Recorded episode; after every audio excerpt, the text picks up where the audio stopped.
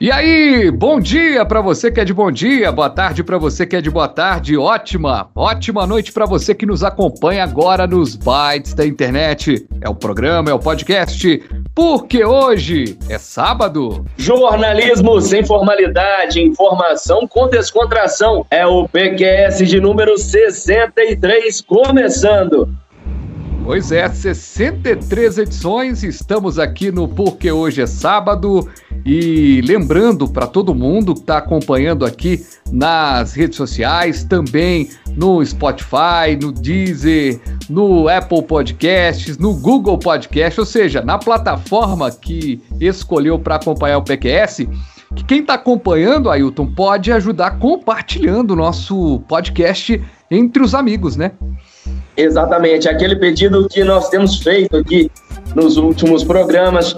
Pegue o link do episódio e mande para pelo menos 10 conhecidos no WhatsApp, que já ajuda bastante. Vai apresentar o programa para outras pessoas e com certeza vão conhecer, vão querer ouvir episódios lá para trás e vai contribuir bastante com a audiência do PQS.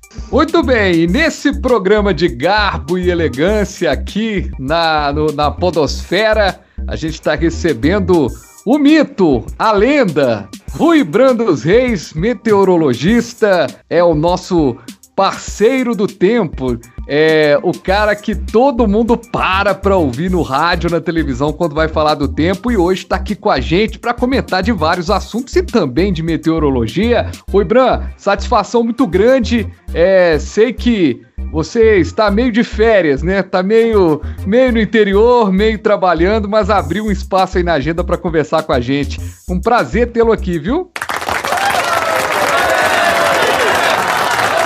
Muito obrigado pelo convite. Vai ser um prazer muito grande aí estar conversando aí com todos. Legal demais.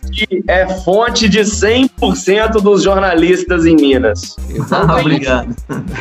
Aliás, eu creio que todo repórter digno já tem o Rui Bran como fonte ali na vida, já teve, né? Se não entrevistou Se não... o Rui Bran uma vez na vida, não é repórter.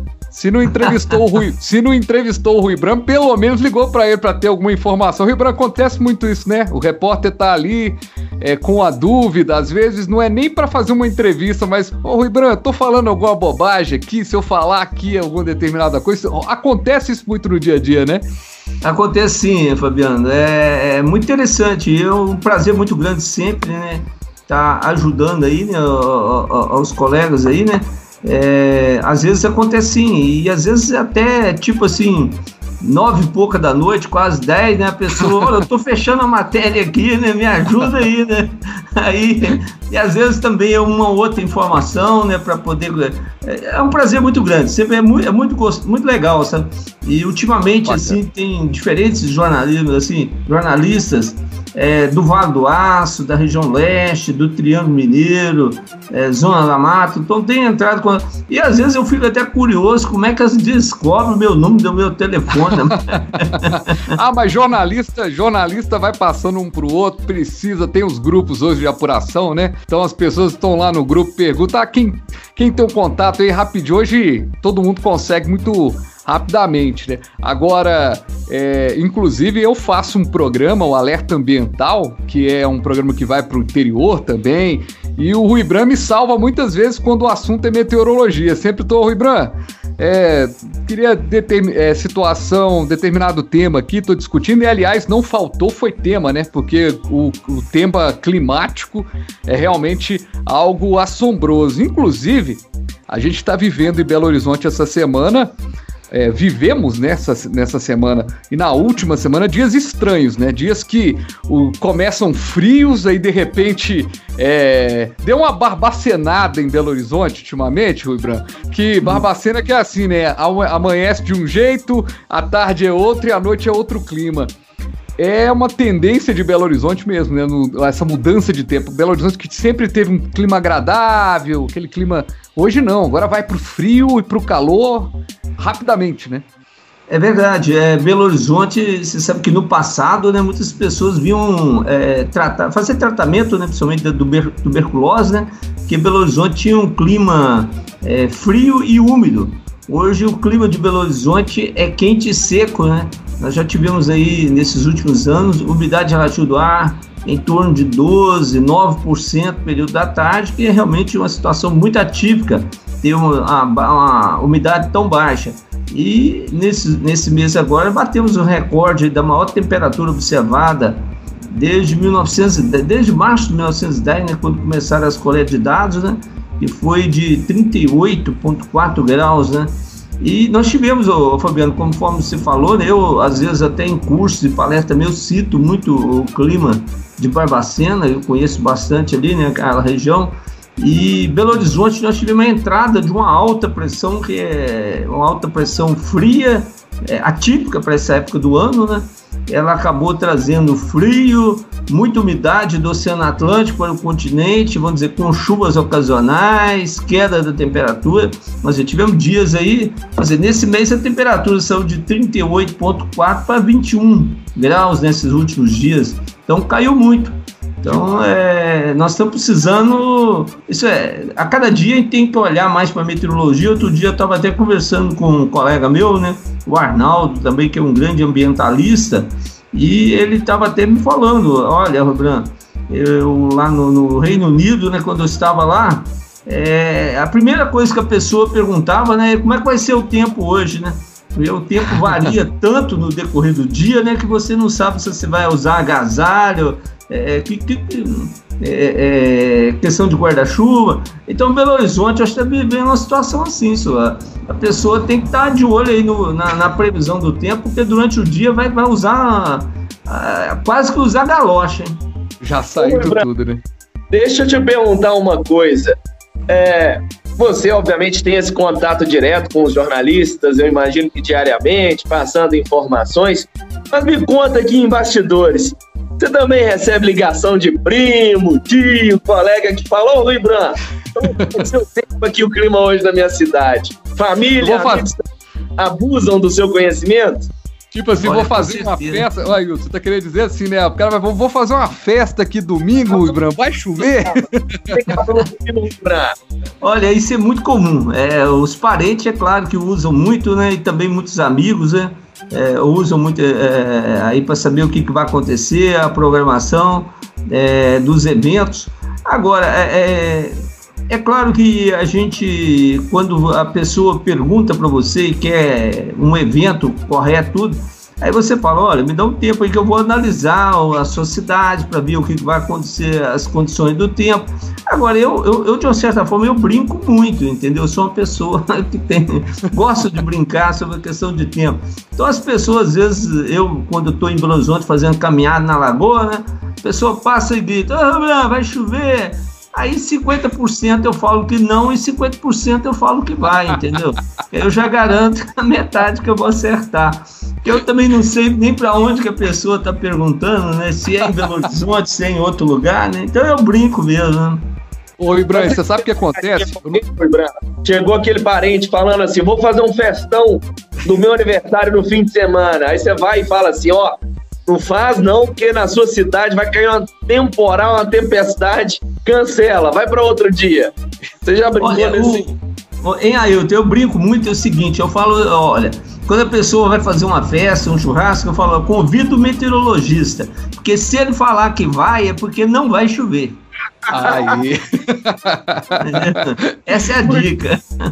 Muito bom. Ô, ô, ô, ô Ibram, uma coisa que eu imagino que aconteça com a Ailton também, mas comigo já aconteceu demais. Eu sou repórter de trânsito, assim, bem, bem como o Ailton também é. E é muito comum as pessoas confundirem e o repórter de trânsito, ainda mais que a gente faz reportagem aérea, com o repórter de tempo, de clima. Então é muito comum as pessoas me confundir e falar assim: Fabiano, você tá sabendo se vai chover? Eu falei: não, rapaz, isso aí é lá com o Rui Branco, o pessoal lá da Itatiaia. é, e é muito comum acontece com você, Ailton, pessoal do, do, do pessoal confundir com o tempo, que comigo acontece demais, rapaz. Com o tempo nunca aconteceu, não, mas é uma situação que aí talvez eu quero saber até do Rui Branco se na especialidade dele já aconteceu. Uma coisa, por exemplo, é eu conhecer a cidade toda lá do alto. eu tenho um vasto conhecimento da cidade, porque, né, a minha rotina diária é trabalhar sobre o trânsito, então conheço os principais caminhos, as principais rotas. Mas o que rola comigo já com alguns amigos, colegas, é do tipo, eu tô ali, o meu amigo tá dirigindo e eu tô ali do lado dele, a gente tá indo para um lugar diferente, aí sei lá, acabou a bateria do celular, não tem como ligar o Waze. Aí o cara pergunta: ah, como é que eu vou para tal lugar aqui, Ailton? Eu falei assim: não sei, não conheço, nunca passei aqui por dentro desse bairro. Aí o colega, ah, mas você é repórter de trânsito, como é que você não sabe? Eu falo: ué, peraí, quantas milhares de vias tem em Belo Horizonte? Eu tenho que saber todas dentro do bairro? Então, assim, mas... lembrando. O, o, às vezes seus conhecidos exigem que você saiba tudo ali de cabeça, né? Também. Olha, Como, né? É, é, isso é uma pergunta bastante interessante. O, o Fabiano, Ailton, é, é, só assim, é interessante a gente colocar alguns assuntos. Eu, quando eu me formei, eu me formei na Universidade Federal do Rio de Janeiro. Depois eu fui trabalhar na, no Centro Técnico Aeroespacial em São José dos Campos. Eu fiquei lá seis anos. É, trabalhei com questão de chuvas artificiais, na formação de chuvas lá no Nordeste, num, num projeto muito grande e depois trabalhei na questão de, de lançamento de foguetes, né? Então era meteorologia aplicada aos foguetes. Então a gente participava na, na, na questão da construção, na estrutura né, do, do, foguete, na aerodinâmica do foguete. Então tinha é, vários estudos que eu desenvolvi, escrevi muitos artigos nesse sentido. E no lançamento do foguete, eu participei de muitos lançamentos de foguetes Legal. lá da Barreira do Inferno. E na construção lá de Alcântara, né? Quando nós começamos a, construir lá em Alcântara. E aí depois a CEMIG me fez um convite, eu vim é, para Minas. E eu vim para Minas, é, as pessoas já começaram a me perguntar a questão de previsão de tempo. E eu nunca, para ser sincero, em seis anos eu tinha feito uma previsão de tempo na minha vida, sabe? Que a meteorologia tem uma área tão grande para você trabalhar e previsão de tempo é, é, é, talvez a área que o meteorologista não, não gosta de trabalhar. Por quê? Porque ela exige assim que você fique tipo monitorando o tempo todo. Entendeu? Então, agora, por exemplo, eu já Legal. entrei há, meia hora atrás, né? já acompanhei, já sei tudo que vai acontecer nos próximos dias. Então, assim, durante várias vezes por dia eu tenho que estar tá monitorando. E normalmente os meteorologistas não gostam. Ainda mais se a pessoa estuda, faz um mestrado, um doutorado, aí que ele foge disso. Né? Ele fala, não, isso aí é mais para é, é, o pessoal da graduação que vai fazer, hum. ou estagiário, né? Ele, ele foge disso. É, eu tive a oportunidade, fiz o mestrado lá, desenvolvi todo meus créditos todo pelo ITA, lá em São José dos Campos, né? Depois desenvolvi minha tese de mestrado, doutorado nessa questão de mudanças climáticas. E é, só completando aí a sua pergunta, eu vim para Minas e para mim, para a gente fazer uma previsão de tempo, mesmo com todo o conhecimento que a gente tem de meteorologia, conhecimento físico, matemático, você tem que conhecer muita geografia, conhecer muitos detalhes e de também da climatologia, de como é que as coisas se organizam. E com isso eu tive que andar, entendeu? Eu andei o estado de Minas Gerais inteiro, como você tá, falou aí, questão do trânsito. Eu, no meu caso, eu rodei o estado todo para me saber como é que é. Ó, por exemplo, Capelinha, como é que é a cidade de Capelinha, que é altitude que é a Capelinha, localização lá de Capelinha, os principais fenômenos meteorológicos que entram lá em Capelinha, como é que é. Então, assim, eu fui conhecer. E uma vez teve até um, uma coisa assim que parece assim como absurdo, é, numa reunião até com o diretor da CEMIG, ele perguntou lá para uma pessoa, ah, você sabe lá, o, o, tem um rio, né, que sai logo depois de Três Marias, chama Rio de Janeiro. Ah, o Rio de Janeiro, como é que tá a fluência dele? Aí a pessoa, mas aonde que é? Onde que fica esse rio, né? Aí eu tenho que olhar no mapa, né? Mas aí depois você vai ver que com o tempo aquilo ali vai entrando, vamos dizer assim, no seu sangue e tudo. Então você uhum. tem a climatologia, você tem as informações todas. E eu, às vezes, até digo: olha, eu, eu, é, o meu índice de acerto com a minha experiência depois de fazer previsão de tempo, que não é minha área muito específica, minha área mais é de hidrologia, né, mais específica mais questão de construção de usinas. Mas eu acabei entrando para essa área de previsão de tempo também. Mas é muito Minas Gerais. Se o cara perguntar para mim, ó, oh, Rui Branco, eu estou indo para o Rio de Janeiro, como é que vai ficar na cidade do Rio? Eu já não sei nada mais nada mesmo, entendeu? Não tem. Rui Branco, neste programa, neste programa nós acabamos de dar um furo de reportagem aqui. O maior meteoro, meteorologista de Minas Gerais e caiu de paraquedas na, na previsão do tempo. Com certeza. Foi.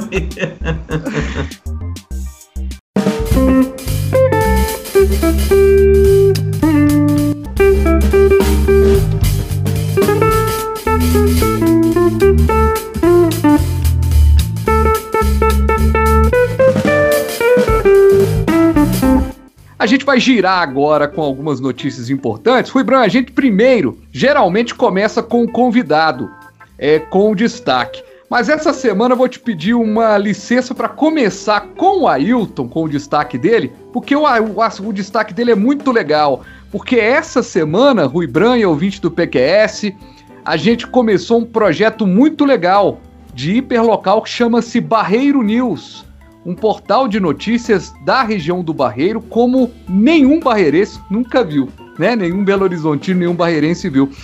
E nessa primeira semana, o Ailton do Vale fez uma entrevista de um assunto que o Rui Bran morou em Belo Horizonte, mora em Belo Horizonte e há muitos anos, sabe qual que é o assunto que mais mexe com o barreirense, que é o metrô do Barreiro. Há tempos estou esperando, esperando o metrô. Eu era criancinha, hoje sou avô. Há tempos estou esperando, esperando o metrô. Eu era criancinha, hoje sou avô. E o Ailton do Vale fez uma entrevista exclusiva com o senador Carlos Viana, trouxe detalhes também dos bastidores dessa, desse, desse caminho do metrô. Então, ó, Ailton, tô dando um spoiler no seu destaque pela primeira vez, né? Mas o destaque é, que abre é o seu destaque com essa possibilidade de termos o metrô no Barreiro, em Belo Horizonte, né? Exatamente, Frade. Projeto excepcional esse, que eu recebi o convite de Vossa Senhoria, que é um barreirense nato. Quantos anos você está aí, inclusive, Frade, no, no Barreiro? São 29 anos já, porque eu, eu vim, no, vim novo, né, para cá. A maioria das pessoas que me conhecem é, sabem que eu não sou do Barreiro, é, sou do bairro Renascença com muito orgulho, fora aqui há 28 anos e recebi esse convite para ser editor do Barreiro News. E estou conhecendo cada vez mais. Eu conheci o Barreiro, confesso, só lá do alto, do helicóptero. E estou conhecendo agora uh, o povo barreirense, principalmente nesse contato direto, fazendo as reportagens. Então, para quem já escuta o PQS, até importante, o endereço do nosso site é barreironews.ai.com.br. E por que o AI? Porque nós fomos prestigiados a convite do Benny Cohen a fazer parte do Portal AI. O Barreiro News está dentro do Portal AI, do Diários Associados. É, até tô, é um, eu digo que até um retorno à minha casa, porque lá em 2007 eu comecei minha carreira jornalística justamente nos Diários Associados. E essa, essa semana, de cara, na estreia do site, nós começamos na última segunda-feira, já veio esse assunto que é recorrente no Barreiro. Há 20 anos, os Belo Horizontinos como um todo, especialmente os barreirenses, estão esperando aí esse metrô que não chega. Agora o fato é o seguinte: o governo Jair Bolsonaro, ele agora, ele já tinha anunciado em setembro a uma verba de 1 milhão e 200 mil aproximadamente para a construção, a um finalização, bi. melhor dizendo, da obra um desse mesmo. Um bi, perdão, é, perdão, perdão. Um bi, um bi, um bilhão e duzentos milhões de reais para essa obra, para finalizar a obra. Até porque muita gente não sabe, não sabe. Essa linha 2, que liga lá o Calafate até o Barreiro, serão novas sete estações é, parte 64%. Essa aí é uma informação do, do Ministério da Infraestrutura, governo atual. Aproximadamente 64% já está pronta. Já tem essa estrutura lá que foi feita, mas obviamente não está em operação, falta muita coisa, inclusive questões é, importantíssimas estruturais. E nessa semana, o governo Bolsonaro, Bolsonaro emitiu um decreto para que, por meio de um programa que começou no ano passado, Inclusive, o ministro Paulo Guedes da Economia colocou diversas empresas estatais é, para serem privatizadas ou receberem é, da iniciativa privada, estabelecerem uma parceria com o governo. E a CBTU, que é a Companhia Brasileira de Trens Urbanos, está no meio desse pacote. E agora esse decreto é, dá uma importância ao tema. Esse decreto, o que, que acontece na prática? O governo Bolsonaro agora coloca a construção da linha 2 do metrô, Barreiro Calafate, como situação estratégica para a nação. Ou seja, agora serão feitos estudos para que seja avaliado de que maneira vai, vai ocorrer essa construção. O mais provável que aconteça é uma privatização. Deve ocorrer já no ano que vem o leilão da CBTU. E aí, vamos ver se as empresas vão se interessar a tomar conta, né, a, a pegar para elas esse metrô. Inclusive, um detalhe: a passagem do metrô, o bilhete do metrô aumentou justamente porque o governo já tinha essa pretensão há muito tempo, e aí não vem nem do Bolsonaro, lá do governo Temer, de privatizar a CBTU, de privatizar o metrô. Então, eu conversando com uma fonte lá dentro do CBTU, ela falou, Ailton, o que você acha que o bilhete aqui do metrô em BH, a passagem era baratíssima, era 1,20, se eu não me engano. Por quê? Era para atender realmente a população, não era para dar lucro para o governo. Só que aí o que, que eles fizeram? Já com o objetivo, o intuito de privatizar, aumentaram, jogaram lá em cima o preço da passagem para que a população não se assuste quando de fato essa privatização ocorrer. Aí a pessoal já está, infelizmente, acostumado a pagar caro com a empresa que vai tomar conta aí do metrô. É, esse preço tende a aumentar, inclusive, espera-se que pelo menos essa linha 2 do metrô seja construída. E aí, essa semana eu tive num bate-papo com o senador Carlos Viana. Ele, entre os políticos mineiros, é um dos que está à frente do debate, tanto com o Bolsonaro, com o Guedes, com outros ministros também é, de pastas é, responsáveis por essa questão. E tem um embrólio enorme, porque essa verba anunciada pelo Bolsonaro, que é 1,2 bilhão, ela ao contrário do que o Bolsonaro imaginava, Bolsonaro queria o seguinte: que essa verba fosse direto para o caixa do BNDES para poder fazer a obra. Mas isso não ocorre, porque essa verba ela tem que ir para o caixa único do governo federal, o Tesouro. E se ela vai para o Tesouro, aí tem um tanto de, de, de, questões burocráticas, inclusive no teto de gastos. Tem que se avaliar se pode pegar essa verba e realmente destinar para o metrô. Então está um embrólio danado. Senadores, deputados estaduais, federais estão lá doidos, né? Afinal de contas, é um negócio que se der certo, garante reeleição de uma cambada de gente que vai ter um tanto de dono desse, desse projeto se ele der certo, né? Vai falar, eu trouxe o metrô para o Barreiro. Não estou dizendo aqui que é o caso do Carlos Viana, não é o caso dele. Até porque ele está muito pé no chão. Ele falou assim, Ailton, eu digo para as pessoas para não criarem expectativas irreais, porque estamos trabalhando e lutando para que o metrô venha, mas também não vai acontecer da noite para o dia, tem os processos burocráticos, é complicadíssimo. O que eu achei legal da sua reportagem é que você, com a fala do Viana, trouxe a alegria de ter o metrô para o Barreirense, mas ao mesmo tempo trouxe a aquela, aquele gesto assim de calma, não vai acontecer. Exatamente, tem muita coisa para acontecer. Oi, Bran, você hum. rodava muito de metrô aqui em Belo Horizonte quando, quando você tava ou, ou, o metrô não te atendia? Você acompanha essa história do metrô no Barreiro há muitos anos, né? Acompanho, sim, tenho grandes amigos que moram no, no Barreiro, né? É, mas é, infelizmente eu não, eu, para ser sincero, nunca andei no metrô de Belo Horizonte, porque eu moro no bairro Ouro Preto uhum. e eu trabalhava na CEMIG e dava aula na PUC, né, onde eu fiquei 18 anos lá dando aula na graduação e no mestrado. Então, vamos dizer, eu, eu não tinha como eu pegar o metrô, né? Vamos dizer, não, não te atendia. Então, não, não me atendia, né? Mas eu acho que o metrô é a melhor solução, infelizmente, né? Deveriam ter várias linhas de metrô né, em, Belo Horizonte, né? Ou então, que trabalhou anos no Rio, né? Diga-se de passagem, inclusive convencionou-se aqui em Belo Horizonte a chamar aquilo de metrô e, na verdade, não é metrô, porque ele não vai nem no subsolo. O que nós temos aqui, na verdade, em BH são trens. Nós temos trens que se chama de metrô.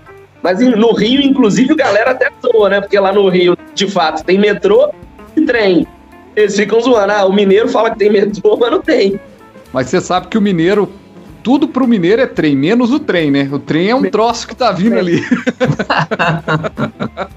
Verdade.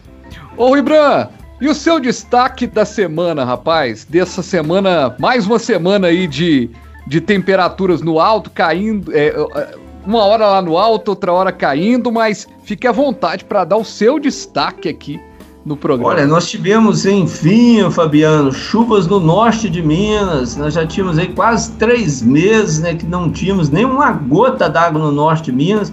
É, você perguntou até antes também com a Ailton aí, né, sobre essa questão de entrar em contato. Tem alguns prefeitos lá do norte de Minas, até fazem ali divisa com a Bahia, que eu não conheço, é, os prefeitos, né? Mas eles têm meu número, meu telefone e mandam mensagem querendo saber se vai chover lá, né?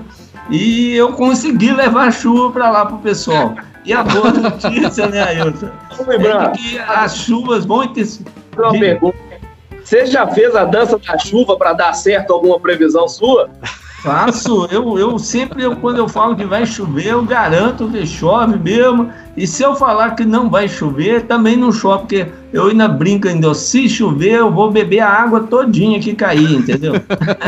Ô, então, Rui, índice de agora tem que ser 100%.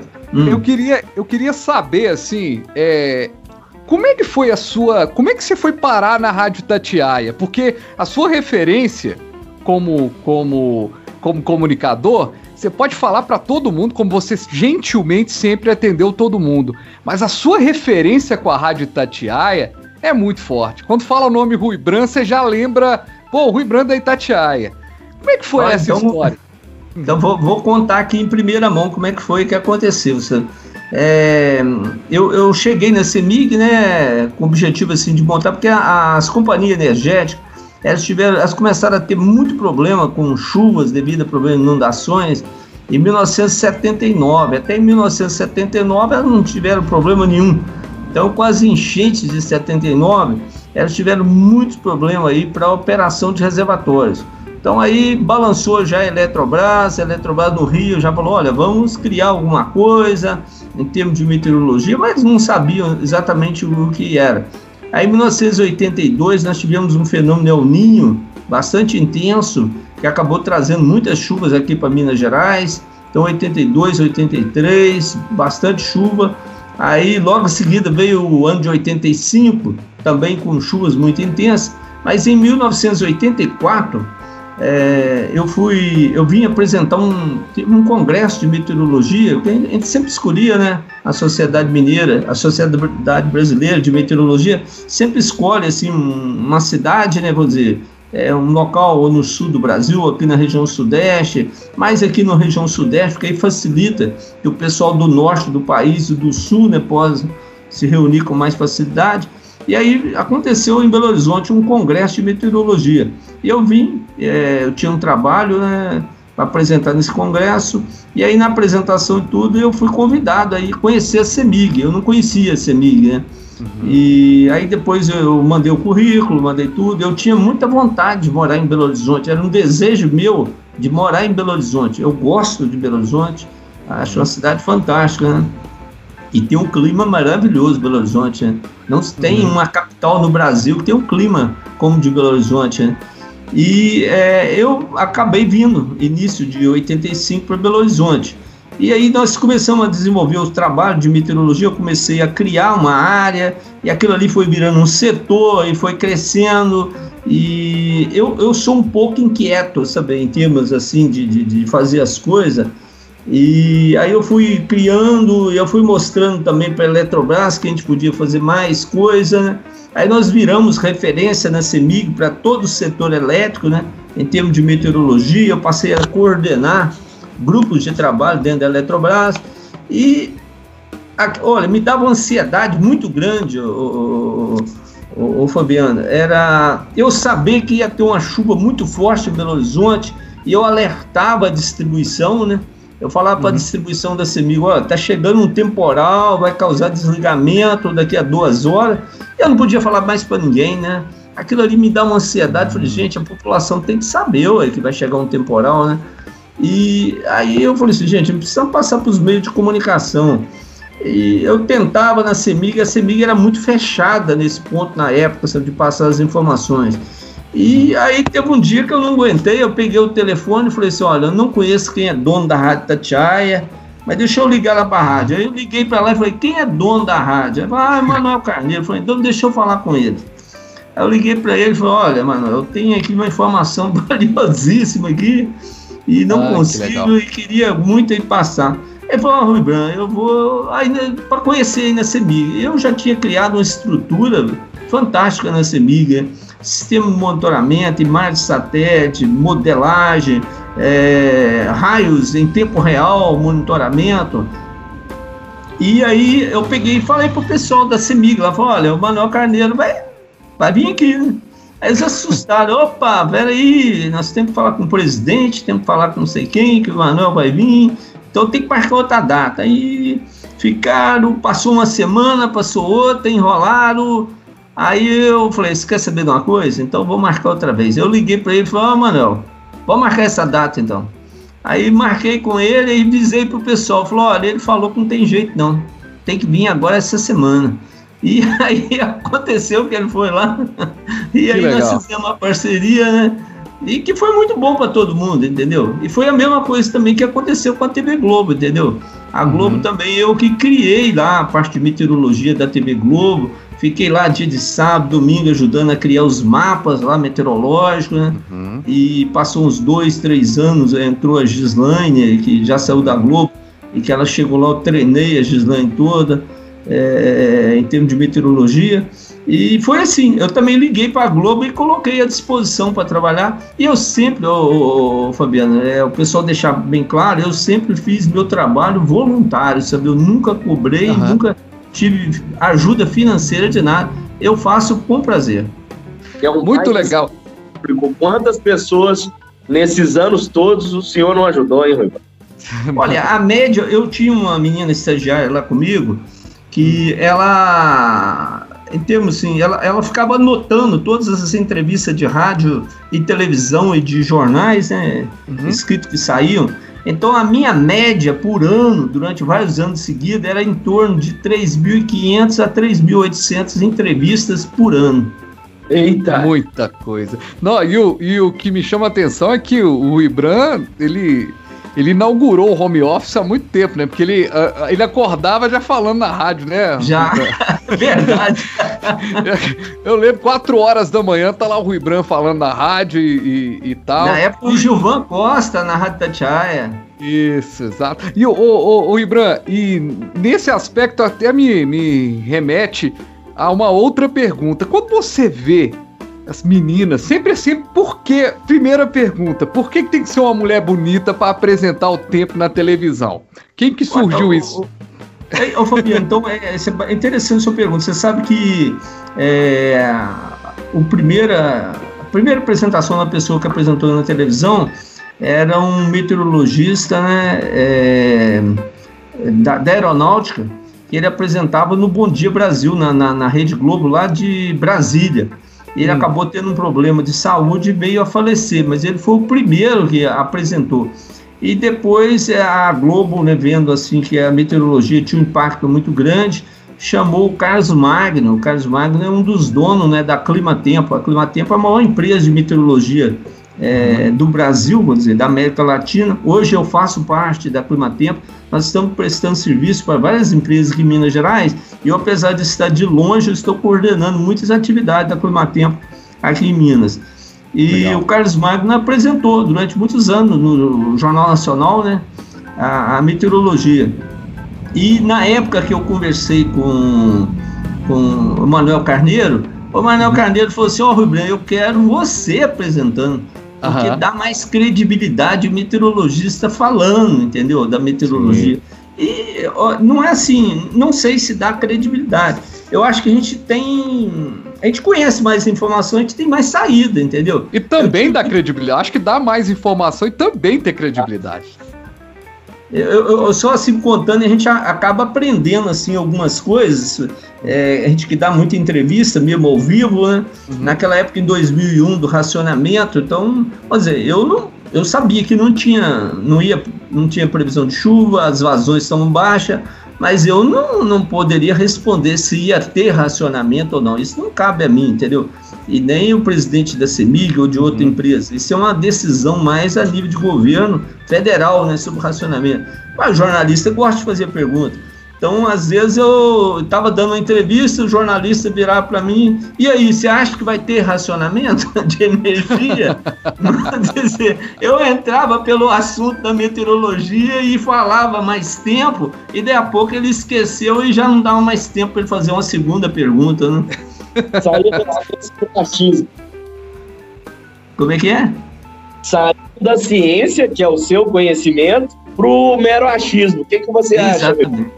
É verdade. Agora, é interessante porque é interessante porque a impressão que dá é quando você vê a informação da meteorologia dada por você e ao longo dos anos apareceram outros profissionais, né, Rui Branco, que, que fazem e tal no rádio, é, realmente o Emanuel Carneiro entende das coisas mesmo, né? Porque dá aquela coisa. Na televisão, eu não tenho muita paciência, eu acho que é muito teatral na televisão.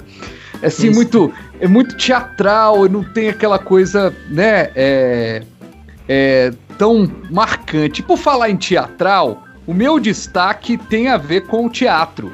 Mas o teatro político. É, o presidente Jair Bolsonaro disse na última quarta-feira que o Brasil não vai comprar as 46 milhões de doses da vacina chinesa Coronavac e contrariou, inclusive, o anúncio que foi feito no dia anterior pelo ministro da Saúde. O imunizante está em fase final de desenvolvimento pela Sinovac com o Instituto Butantan e vem apresentando bons resultados. O presidente afirmou, inclusive, que a sua decisão de cancelar o protocolo de intenção de compra da vacina chinesa Coronavac foi motivada por uma questão de credibilidade e confiança. Rui Bran, dá pra gente acreditar na vacina, rapaz, na sua opinião? Olha, eu acredito, eu vacino todo ano, a CEMIG já tinha um programa de vacina, já todo ano de vacinar todos os funcionários, eu sempre vacinei, sabe? E é, conforme você assim, a Anvisa, eu acho que é ela que manda, né? Vamos dizer, a partir do momento que ela aceitou e que ela aprovou, eu não tenho nenhum medo. Então, independe de onde vem a vacina, eu acho que depende mais é da, da Anvisa. Se ela assinou embaixo, acabou. Acho que nós precisamos tomar. Acompanho eu, eu acredito que deveria ser obrigatório. Eu acompanho o delator, viu? Acompanho o delator, Ailton. Tem uma questão também que é importante, é a questão da imunidade de rebanho. Enquanto você tem um presidente aí que incentiva, porque isso é um incentivo, a, a, as pessoas não tomarem a vacina quando ela finalmente chegar, é, é perigosíssima essa situação, porque nós estamos falando aí de talvez milhões de brasileiros que simplesmente não vão tomar a vacina e que podem prejudicar completamente o processo de imunização. É, a grande verdade é que é muito confusa essa história, né? É, porque é, eu, eu sempre acho que tem Estado demais no Brasil, né? É, o Estado definiu que é bom para as pessoas é um negócio complicado, né? Então, é, não tenho dúvida. Se der de graça eu vou tomar, se não der eu vou comprar, mas eu vou tomar essa vacina, né? E todo mundo vai se mobilizar. E aí, eu acho que. É... Ô, Ribran, eu não entendi bem a sua parte. Você acredita que deveria ser obrigatório todo mundo eu tomar a vacina? Que sim. É, eu acredito que sim. No caso da pandemia, né? Deveria uhum. sim. Porque. Eu também. É, também acho. É, corre o risco depois de, de, de transmitir né, para outras pessoas. Vamos dizer, isso é um problema de saúde né, no Brasil todo, né? Mas não dá para a gente ficar mais aí um, dois anos aí discutindo sobre o mesmo assunto, né? Eu gosto muito de problema, coisas assim, mas coisas novas. A gente ficar trabalhando em coisas antigas, acho que é muito ruim, entendeu? Mas está na hora. Eu estava até vendo aqui uma, uma postagem, né? É, infelizmente, nós tivemos, vamos dizer, o, o falecimento né, do senador lá no Rio de Janeiro, do Haroldo de Oliveira, ontem, né? E ele era. ele criticava o isolamento social, né? E ele pegou o Covid, né? Eu sou a favor do isolamento social, acho que nós precisamos estar é, é, tá isolado. Nós temos, a minha família, a gente tem evitado o máximo. É, vamos dizer, a gente não, não, não temos feito visita a ninguém e também não queremos receber visita nesse período, uhum. entendeu? Deixa para o ano que vem, depois estiver vacinado. E eu acho que a gente, cada um tem que fazer a sua parte, sabe? Com certeza. O, o Ailton, nesse processo aí da vacina, é mais uma pataquada do Bolsonaro ou ele está correto em, em, defender essa, esse absurdo aí? Olha, o que eu vi, inclusive, é, obviamente vocês já sabem a minha opinião, Frágil, os ouvintes também. Agora, o que é hilário da situação toda é que ele, por exemplo, ele sabia da compra, da parceria da vacina chinesa. Ele tinha é. completa ciência disso. Ele só mudou de opinião porque ele viu a reação do seu secto de seguidores, do secto de seguidores, ficou feio, né? Da, da sua turminha da internet, é, para não usar um termo aqui mais pejorativo, o seu curral eleitoral, ele viu que, obviamente, eles, né, é, atrás das teorias da conspiração, não sei se vocês sabem aí, eu fico imaginando o Rui Bran, que é um cientista, né? Trabalhou aí com alta ciência, com alta tecnologia. O Rui Bran deve ficar até né? assombrado é, quando, quando vê essas questões. Pessoal falando ah, que a vacina é para instalar um microchip, que a nova ordem mundial, comandada pela China, quer comandar os cérebros das pessoas. Vocês sabem que é uns absurdos nesse nível, né? as pessoas acreditam que é dominação global, a vacina e a pandemia foram criadas em laboratório pelos Illuminates para dominar o mundo. As histórias assim absurdas. O pessoal adora a ficção científica. É... E aí o Bolsonaro, o presidente da República, ah, dando voz a esse tipo de gente eu não sei nem o que dizer. A gente vive num mundo, numa era das trevas, né? Em que a ciência não representa mais nada. É isso, Ibram? É, olha, com certeza. Eu acho assim que nós temos que dar. Ninguém entende de todos os assuntos, entendeu? Eu acho que nós temos que respeitar é, a opinião. Vamos dizer. Então, você tem um cientista numa área, cientista no outra, então você tem que escutar a opinião dele. Uhum. E eu, eu vejo assim muita preocupação sabe? é, não só do presidente ou, ou, de prefeitos, que às vezes uhum. querem opinar sobre todos os assuntos, sabe? Isso é muito preocupante. Eu, eu, eu, fico preocupado com a situação que nós estamos vivendo hoje em dia, sabe? Pois é, eu me lembro muito do Raul Seixas, né? Aquela velha opinião formada sobre tudo. É muito Bolsonaro, né? É muito esses governantes de uma maneira geral. E sobre opinião, gente, eu quero a opinião de vocês sobre um assunto que também foi destaque essa semana. Na verdade, repercutiu ao longo dessa semana, mas aconteceu no último sábado. A cervejaria Baker realizou uma festa para relançar a cerveja Capitão Senra isso no último sábado no Templo Cervejeiro, no bairro Olhos d'Água, na região do Barreiro, em Belo Horizonte. O restaurante fechado desde o final de janeiro, devido às acusações de utilização do dietilenoglicol na fabricação de cervejas, voltou a funcionar com uma festa só para convidados, de acordo com reportagem do jornal Estado de Minas. Nas redes sociais, inclusive, a reportagem apurou que o restaurante funcionou no fim de semana e um banner com a nova cerveja foi colocada no local. Claro que a reabertura do templo cervejeiro criou, um, um claro, uma repercussão super negativa. A BAC é ela, ela, é apontada como uma empresa de que, que não, não colaborou com as investigações e também não colaborou com as pessoas que foram vítimas da cerveja Belo Horizontina que estava contaminada. Ailton, a gente que tem falado da Baker aqui desde o início do ano, né? Mais uma. Já vou falar de novo essa palavra, pataquada da, da Baker, né? Ou seja, mais uma situação. Olha, Fred, pois é, e você se lembra muito bem, no ano passado, inclusive, olha, com essa pandemia eu perdi até a noção do tempo. O caso da Baker Foi em janeiro. Foi em janeiro. início do ano, é dezembro. As pessoas foram contaminadas em dezembro e o caso veio à tona no início do ano. A pandemia você até esquece, né? Uh, tempo está muito esquisito.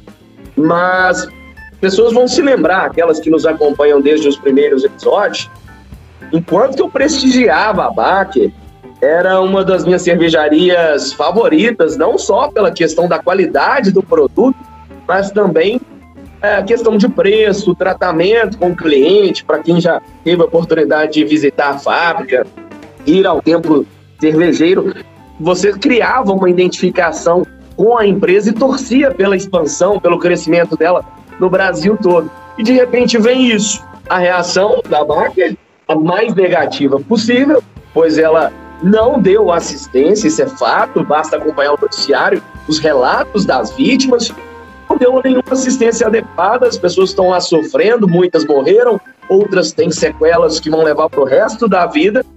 E aí, a partir desse momento, é, eu já disse isso lá atrás, eu nunca mais consumiria, consumiria a Baker de maneira alguma, jamais.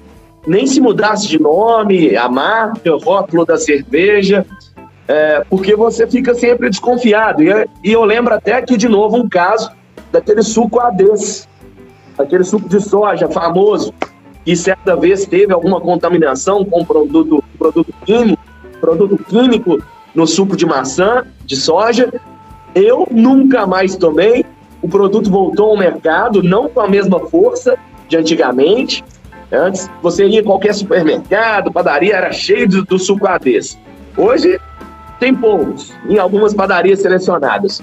Eu não compro mais, eu sei que muita gente se lembra do caso e não compra mais. Então a Baker, além da desconfiança que é eterna, ainda tem essa questão de fazer uma festa, relançar ou tentar relançar um produto diante de um caso em que as, a, a, investigação não foi concluída e que as vítimas sequer foram atendidas da maneira uh, honesta. Vou usar a palavra honesta. Baker na minha opinião, foi desonesta com todos os seus consumidores, porque eu, você, todo mundo que toma cerveja poderia ser uma das vítimas aí da cervejaria. Então eu penso que também parte não só eh, essa questão da vaca, no filme já está mais do que queimado. Agora o que me entristece é saber que pessoas foram lá nessa festa prestigiar a marca e é triste imaginar também que se a Baker retornar ao mercado com seja lá que rótulo for, vai ter brasileiro que ainda vai consumir e vai dar o seu dinheiro a uma cervejaria que fez isso e pessoas que têm ciência, não é a pessoa ignorante que não sabe da história. Tenho certeza que pessoas com informações do caso, sabendo o que, a Baker fez, a negligência dela, ainda assim vai comprar. É triste saber que a nossa população não, tem vergonha na cara muitas vezes. Ó, Ailton, só uma correção. A investigação foi concluída sim, viu? Da Polícia Civil. E, e, e, foi, e foi condenada, e foi condenada porque ainda está um processo, mas foi a toda a perícia chegou à conclusão de que a participação da, né, de milímetros lá no tanque, etc. Isso, exatamente. Com certeza ainda, obviamente, é como isso ocorreu, né? Parece que está bem. Exato. O processo não foi concluído, mas a investigação já foi é, concluída. É verdade. É. Ô, ô, ô Rui Bran, você gosta de uma cervejinha? Se assustou com esse caso da Baker? Como é que você acompanhou esse caso da Baker? Olha, eu assustei com o caso da Baker, porque meus filhos tomam uma cervejinha. Mas eu, é, eu, eu, eu, tive assim. Meu, meu, pai não ganhava nem um salário mínimo, Fabiano. Uhum. Então, quando eu fui estudar no Rio de Janeiro, eu fui assim com a coragem. Eu uhum. saí do interior de Minas, né? É, onde meu pai morava, e fui para o Rio de Janeiro. E é, eu tive que contar assim, com o auxílio de amigos e consegui morar no alojamento estudante, não pagava despesa praticamente nenhuma, a comida era um real, né? E eu tive problema muito grande, sei lá, de, de, de comida, de tudo, passava fome. Eu era magro, até brincava, se os médicos quiserem me estudar, o corpo humano pode olhar para mim, porque consegue ver os ossos todinho, né? ele consegue estudar tudo. E aí, com isso, eu acabei não adquirindo essa, esse, esse gosto pela cerveja e pela bebida. E, então, uhum. com isso, eu nunca bebi, nunca bebi. Então, uhum. não, não aprendi a fumar e nem beber, né? Então, acabei é, não, não. Mas assim, foi com muita preocupação que eu vi esse caso da, da, da, da cervejaria, né? Porque como o Ailton falou, é uma cervejaria que era importante aqui em Minas. E assim, essas cervejarias artesanais parece que estão tá, tudo aqui no entorno de Belo Horizonte, né? Quase uhum. todas. E o pessoal faz um trabalho bacana, né? Tem um pessoal muito legal aí que estão fazendo as cervejas, que eu sei que são cervejas muito boas, né? O pessoal também não precisa ter medo, né, das outras cervejas, né? Infelizmente, ah, tem esse problema, né? Não, pode falar a marca das que, que você prestigia. aqui, por exemplo, o PQS, todo mundo sabe que é. Eu torço para uma cervejaria aqui específica como se fosse time de futebol, que é a Vals. Eu sou um apaixonado pela Vals. E a Vals teve um revés grande essa semana, né? Um bar deles em parceria Pô, com a Ambev foi fechado. É, a crise, né? A crise da pandemia, o isolamento, é, fez com que muita gente parasse de consumir, mas a crise da Baker também atingiu bastante as cervejas artesanais. E nesse processo, é até interessante destacar aqui para quem está nos acompanhando, no início, lá em janeiro, fazendo a linha do tempo, em janeiro, quando a gente começou a discutir, eu lembro que a gente ia gravar um programa e a gente tava, poxa, tomara que isso não seja verdade. A gente tava torcendo para Baker, né? É... E aí na linha do tempo, todas as outras, todas as outras cervejas apoiaram a Baker. Só que quando o, no andar da carruagem, quando ela estava na investigação perdida, ela quis colocar na conta de todo mundo, de todas as cervejarias, as cervejarias abandonaram. Mas o rótulo de cerveja artesanal caiu, né? Porque o cara, poxa, alguém morreu. Aí a gente ouve muita gente falando assim: eu tomo Brahma há muitos anos e nunca, nunca ninguém vi ninguém morrendo tomando Brahma. Aí de repente o cara toma uma cerveja diferente. Então é um, é um processo complicadíssimo esse da Baker. Ailton, seu outro destaque da semana Olha, eu vou entrar com um destaque aqui, porque eu confesso que eu não, não é coincidência. Aliás, é uma grande coincidência, não foi planejado, porque eu confesso que eu fiquei admirado, eu não sabia da história, da trajetória acadêmica e profissional do Rui Branco. Fiquei admirado com, a, com essa questão dele ter trabalhado é, com lançamento de foguetes e tudo mais. É um tema que eu acredito que tem relação, assim, vai ser interessante ver o Rui Branco, com todo esse conhecimento que ele tem, é, falar um pouco disso. Porque essa notícia para mim foi sensacional. A gente sempre pega uma notícia curiosa da semana e a minha de hoje é porque a NASA e a Nokia elas estão num projeto de que vão instalar em 2022 uma rede 4G na Lua. Porque a NASA já tem algum tempo e declarou que vai voltar, é, vai colocar astronautas, o homem vai voltar a pisar na Lua. O projeto é para 2024 ou até 2028. E aí vai ter essa situação hilária. Vai ter internet 4G em solo lunar. Oi, Bran, pode isso? Aqui no interior de Minas tem lugar que não pega nem o 3G e vai ter 4G na Lua. é, não, eu, eu acompanhei essa notícia também. Ela é bastante interessante, né? E olha, olha assim, a gente falando que vai colocar 4G na Lua, a gente tem que lembrar que ainda tem muitos céticos que ainda não acreditam que o homem foi na Lua, né? muita gente. É a guerra. Uma boa fazer essa pergunta para você. Você que lançou foguetes aí, tem uma turma aí que, que diz que a Terra não é redonda, que a Terra é plana. Pode olha, as imagens de satélite. Olha, Ailton, se você olhar numa imagem de satélite, você vai ver claramente que ela é redonda, né? não, não, não, isso não tem o menor sentido, né? É... Quadrado, é, quadrado é o pensamento de gente assim, né? é... né? Que lê, acompanha e não, não, não vê. Agora, ô, Rui Bran, dentro desse assunto, é, existe também na, na questão da Lua mais uma guerra espacial acontecendo aí, né? É, os Estados Unidos, a NASA, né? É, encabeçando em, numa ponta, outros países é, encabeçando em outra. é, para fazer mais uma, uma excursão ou incursão à Lua, inclusive com a possibilidade de, em 2022, de ser uma mulher pela primeira vez chegando à Lua. E foi tão legal, tô lembrando isso, é porque eu tava no rádio, tava dirigindo com a minha filha no carro, e minha filha é apaixonada com o planeta. Pergunta para ela o que, que, que, ela, que, que ela quer ser, ela tem cinco aninhos, e ela, e ela, ela fala que vai ser astronauta. Cientista e astronauta. Na verdade, é a mesma coisa, né? O astronauta, para chegar lá, é o cara que dá ciência também. E ela falou assim: Papai, então quer dizer que uma mulher vai para a Lua, né? E tal. É, a gente vai ter uma história curiosa nessa, nessa briga espacial de novo? Será que a gente vai ter uma nova guerra espacial de China, Rússia de um lado, Estados Unidos de outro?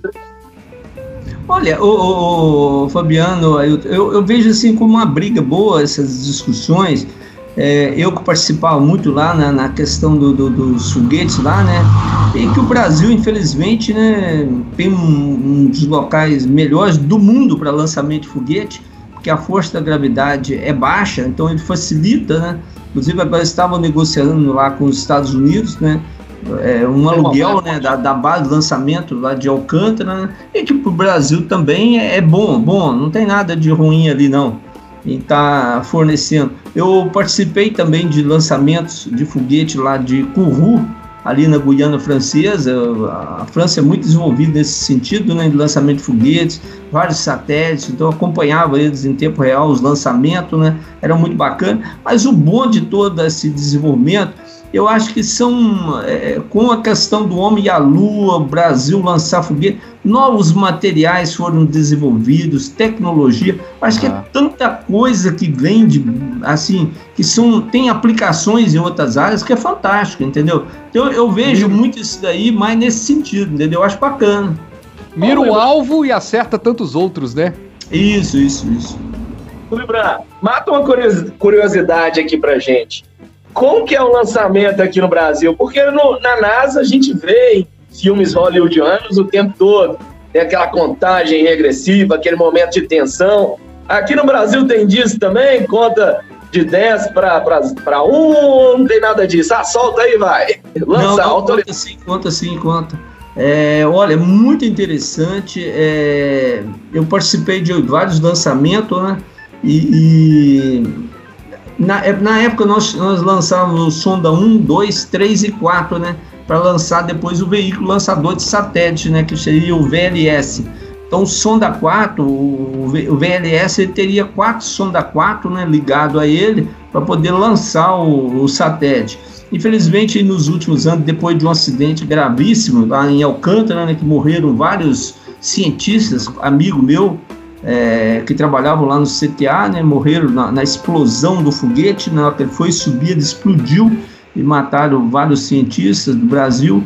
Aí o Brasil perdeu um pouco o pique e nos últimos anos também os governos não têm incentivado, né, tem a, a questão da pesquisa. Mas é muito interessante, sabe? É um, é, eu, eu, eu trabalhava, vamos dizer, nós tínhamos, eu lançava balões meteorológicos antes, assim, do, do, do, do foguete subir e ia medindo todas as informações na atmosfera. E quando faltava-se meia hora para o foguete sair, a gente passava aquelas informações para o computador de bordo do, do, do, foguete, porque ele tinha que fazer a correção do vento, porque os ventos às vezes estivessem soprando vamos dizer, um vento de leste, ele tinha que corrigir, dependendo da, da, da velocidade toda, ele tem vários foguetinhos do lado dele que vão soprando ali, né, vamos dizer, nesse sentido, né, e fazendo a correção.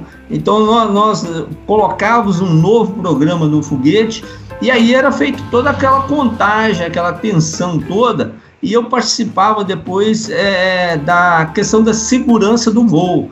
Então, é, estava na mão do meu chefe, que ficava do meu lado lá, a gente monitorando várias telas, e isso aconteceu, né?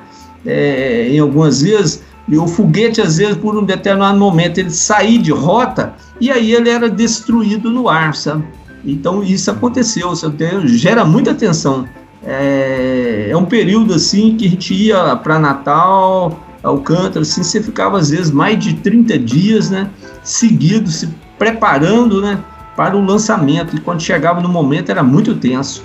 O Ibram, e eu imagino que deve ser muito triste para vocês que são cientistas dessa área ver que nós temos um potencial enorme de recursos humanos, de pessoas inteligentíssimas, formadas das mais diversas universidades públicas ou privadas daqui do Brasil, e o governo, não necessariamente esse, mas governos passados também, não investem é, com afinco na ciência, porque nós que somos daqui de Belo Horizonte, chega até o nosso conhecimento projetos incríveis que são desenvolvidos, desenvolvidos por pesquisadores e até mesmo estudantes na, na Universidade Federal. Aí não tem recurso, não tem incentivo. Deve ser muito lamentável para vocês toda essa situação.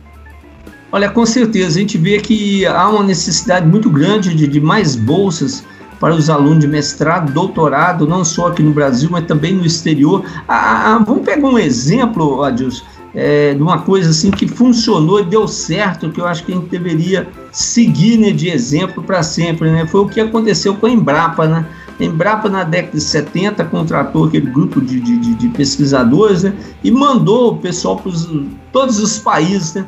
Mas a Embrapa, o Brasil triplicou, sei lá, Uh, foi uma quantidade imensa nossa produção aí que aumentou né, nos últimos anos né, é, é, de, de, todos os tipos de produtos devido a essa alta tecnologia que hoje nós exportamos para, o outro país, para os outros países devido a esse avanço que nós tivemos aí na, na, na, na, na, na Embrapa, né? Esses grandes cientistas, eu tenho amigos lá que eu trabalho muito em conjunto com eles também, né?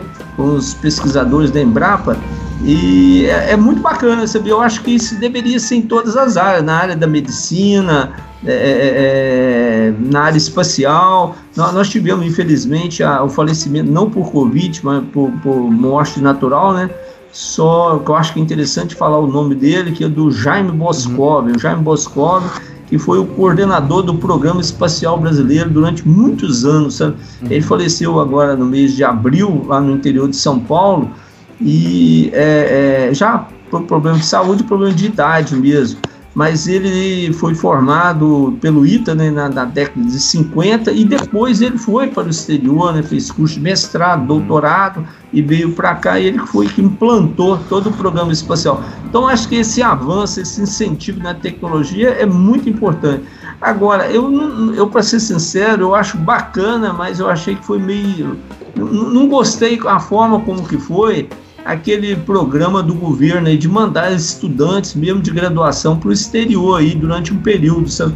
Eu achei assim que é, você mandar o, a pessoa com mestrado e doutorado, eu acho que é mais interessante. Sabe? Você mais fala daquele Ciências Sem Fronteiras, né? Isso, isso, isso.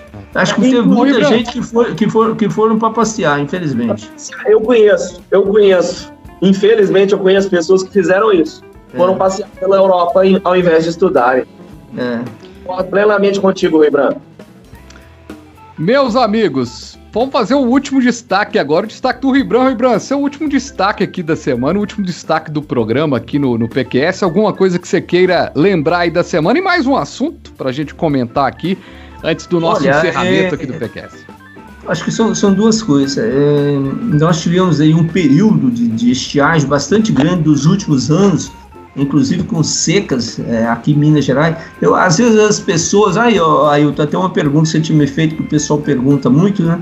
É, eu às vezes brincar muito, porque nós temos regiões aqui em Minas que chove pouco, ali aquela região de Curvelo, norte de Minas, é, nordeste de Minas chove pouco. E tinha muita gente, tem muita gente que às vezes aposenta e quer comprar um sítio. Aí o cara vai para o norte de Minas e compra, né? E depois me ligava, ei, Rio Branco, que dia que vai chover? Eu falava, mas aí você tinha que ter me falado antes, onde você comprou. Né? Você compra a terra num lugar que não chove, depois você quer que eu faça chuva, não tem jeito, né? Mas é, eu sempre às vezes brincava que o sul de Minas era o melhor local, sabe? Para a pessoa comprar porque no sul de Minas não tinha problema de estiagem. Em 2015, 2016, nós tivemos aí várias cidades do sul de Minas com um problema de abastecimento de água, cidade de São Paulo, a gente lembra aí, teve problema seríssimo, e não foi problema lá de, de, de construção de, de daquelas represas né, que armazenam água para abastecimento, foi problema que não choveu mesmo, né? E agora, desse ano para cá, já voltou a chover e os modelos da Climatempo estão mostrando que nós vamos entrar realmente nos períodos bons de chuvas. Então, Fabiano, o meu destaque seria isso, da estação chuvosa. Então, ela começou a estação chuvosa, ela começa agora em meados de outubro, termina em abril. E olha, podemos preparar, nós estamos prevendo aí bastante chuva. Não aqueles temporais como ocorreram em janeiro, mas vamos ter uma chuvarada boa aí nesse período chuvoso aí até o mês de abril. Hein? Quem sofre, além da população, também são os repórteres de trânsito. Porque choveu em Belo Horizonte, o trânsito vira um caos. Notícia, inclusive, que é, é ruim. A gente tenta dar boas notícias para os motoristas ali, rotas alternativas. Mas eu lembro bem desse temporal que você disse, o Ibrahim, em janeiro. É, tinha dias que, sabe, dava vontade de falar no ar, amigo, fica onde você tá. Na verdade, eu já cheguei a fazer isso, mas não em forma de brincadeira, de forma séria, porque é, até, o, até janeiro eu trabalhava numa outra emissora e eu ficava direto no centro de operações da prefeitura. E lá tinha as informações, tudo é, em tempo real, como continuo tendo, mas lá eu estava em loco. E assim, era impressionante a preocupação das pessoas, né? não só do, da Guarda Municipal, da Defesa Civil, todos me pediam, falava, Ailton, é, cara, manda ninguém aí, fala para a galera não ir para Avenida Vilarinho, para a galera não ir para Bernardo de Vasconcelos, para Tereza Cristina, esses pontos que a gente sabe que, que né, beiram a chuva forte, vão alagar. É, toca o terror aí, tô brincando, não falavam dessa maneira, mas dá um alerta sério aí, porque a chuva tá forte.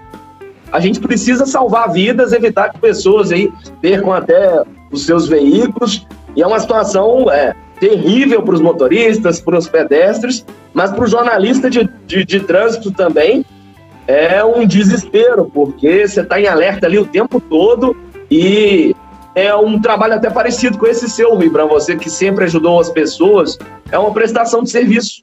Ah, o jornalista nessa hora, ele, né, oh, Frade, você pode uhum. dizer até você que tem mais anos de experiência, a gente fica ligado ali ao máximo em tudo para poder ajudar as pessoas da melhor maneira possível. Perfeitamente, pois é, vem chuva por aí. Esse destaque do, do Rio Branco deixou muita gente de um lado animada, de um outro lado preocupado. Principalmente quem mora ali na Avenida Vilarinho, na região de Venda Nova, e tá ali sempre, Avenida Vilarinho, Francisco Sá, né? Ali na, no Gutierrez, lugares em que a gente sempre sofre com a chuva. Cristiano Machado também tem dado muito problema, né? Na, na, na chuva a 356 também dando problema, ou seja, tem mais lugares para dar problema do que tudo, né, nessa chuva. Rui Bran, muito obrigado, viu, pela sua participação aqui com a gente, tirar essa hora aqui para conversar com a gente aqui no PQS. E eu vou te contar, viu? O programa foi muito legal, porque além de falar dos assuntos, ver o Rui Branco comentando outros assuntos, porque quem tá ouvindo aqui, pensa, nossa, o Rui Branco tá falando de outros assuntos, ó, que legal, o Rui Branco também conversa de, outro, de outros assuntos, de outros temas. Mas o mais interessante foi também saber um pouquinho mais da sua história, porque a gente. Legal saber como é que você foi parar no rádio, legal saber como é que você foi parar em Minas Gerais novamente, né? Saiu do interior, foi pro Rio, depois Isso. voltou para Minas Gerais. É um, uma satisfação e, e parabéns pela sua, pelo seu profissionalismo e pela sua humildade, Rui Brandi, sempre. Porque a gente está acostumado a conversar com doutores que às vezes se acham demais e acabam não chegando na população, né? O conhecimento de tanto doutorado, ali, tanto doutoramento, não chega na população e você faz com que chegue. Muito obrigado mesmo por essa parceria de sempre.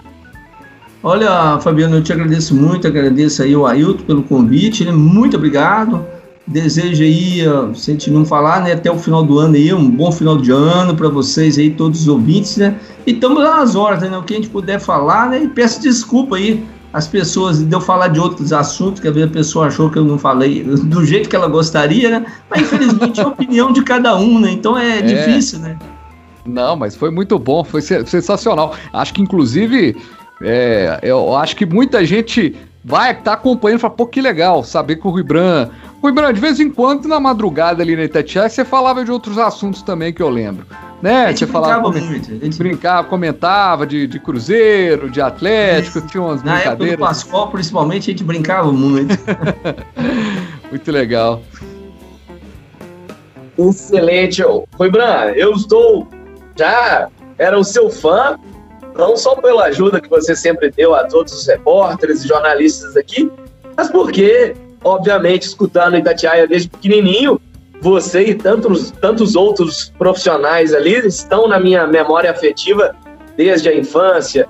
Eu é, sou muito fã do seu trabalho, aí sou saudosista também de pessoas que eu, que eu amo de paixão até hoje. Vili Gonze, Hamilton de Castro, Roberto Abras, pessoas ali, o Tião das Rendas, saudoso. Faleceu, coitado. Queridíssimas, assim, e, e ficam na memória, as, as vozes de vocês ficaram eternizadas em nossos corações e mentes. E é uma satisfação enorme ter você aqui no, no PQS, Rui Branco. E tô ah, muito admirado. Eu já sabia que você tinha um vasto conhecimento é, sobre a meteor, meteorologia como um todo. Agora eu não sabia dessa parte e mais admirado ainda pelo seu trabalho. Saber que você também trabalhou nessa parte é, com lançamento de foguetes e tudo mais. É, é bem legal trazer à tona a ciência, é, dar voz a cientistas, as pessoas que detêm realmente conhecimento. Eu e Fabiano Frade, a gente brinca aqui sempre no PQS que nós somos jornalistas Aqui é um programa informal, mas a gente, a gente brinca aqui que o jornalista às vezes acha que sabe de tudo. É, aqui eu e Fabiano Frade nós somos honestos, nós não sabemos é de nada. Por isso que ah. esse nesse novo formato ele é interessantíssimo, porque nós temos que dar voz para quem sabe. Chega de achismo e opinião de jornalista. Ninguém quer saber a opinião de jornalista, não quer saber a opinião de quem realmente sabe alguma coisa, de quem tem conteúdo. E o Rui Bran é um cara repleto de conteúdo. Muitíssimo obrigado, Rui Bran. Olha, muito obrigado aí pelas palavras. Eu, Fabiano, só fechando aqui a minha parte. É, nesses últimos anos eu tenho trabalhado muito, até junto com a CEMIG, é, uhum. em questão de energias renováveis. Então, é, nós fizemos quatro livros, dois sobre o Atlas Solarimétrico de Minas Gerais, isso é com potencial de locais para instalação de usinas, né, para geração de energia solar, e também dois livros, um assim um pouco mais didático, o outro mais técnico, né, uhum. é, sobre o Atlas de biomassa, então, diferentes tipos de biomassa que você tem do estado que você pode usar para geração de energia. Então, eu tenho ido mais por essa linha agora de geração de energias renováveis. Que legal. Rui Bran, o, o Ailton fez uma lembrança ali, foi tirando um tanto de nome da cartola ali, que eu, me surgiu uma pergunta final. Bônus trade para quem chegou aqui. É, já te deu um branco, Rui Bran? Porque eu já te entrevistei muitas vezes e você não olha nada, assim, você vai, você já leu o mapa, você já vai falando sem ler, sem ler nada e tudo. Mas já te deu um branco, assim, na hora que você entrou pra rádio, ou foi falar assim, e de repente não saía? Não, na rádio não, sabe? Na televisão sim, porque é, às vezes é, o que eu sinto é que às vezes o entrevistador te deixa ser um pouco nervoso, entendeu? E ah, aí você fica tenso naquela hora ali e aquilo ali vai gerando quase que um pânico né, na, na hora. É, mas é, na, na, na, rádio não, graças a Deus sempre foi muito tranquilo. Até nesses últimos anos, agora dando entrevista, a, a, a própria Gislaine eu achei interessante, né?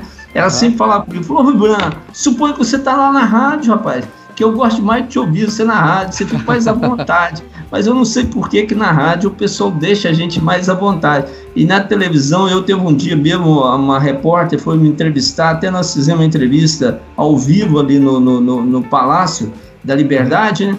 Pô, mas ela balançava tanto o microfone e ela estava tão nervosa que eu fiquei nervoso também, entendeu? Eu fiquei preocupado com o que ia dar com a mão. Então aquilo é? ali dá um branco na cabeça da gente, a gente Mas sabe o que, Sabe o que, que eu acho que acontece, Frank, que você se sente mais à vontade no rádio? É porque eu, até por ter sido repórter de TV e às vezes tá em assessoria e vê alguém chega, repórter. O repórter de TV ele tá fazendo uma entrevista com você, tem um cara falando com ele no ouvido e já tá pensando na outra pauta. O cara do rádio ele vive mais do que ele tá conversando Exatamente. ali. É, porque o, o cara da TV ele é muito refém do tempo, da, da imagem que é, tem que mostrar, o cabelo. Ô, Fabiano, esse negócio da pessoa gritando no ouvido da gente, 20 segundos, 30, 10 segundos, aquilo ali deixa nervoso. Eu tenho certeza que a maioria das entrevistas que você dá na televisão, o, o, repórter tá, tá te entrevistando e ele não tá prestando atenção no que você tá falando porque tem alguém não deixando ele prestar atenção. Exato. Então, uhum. aí fica aquela coisa toda e às vezes um assunto, uma, um gancho, né?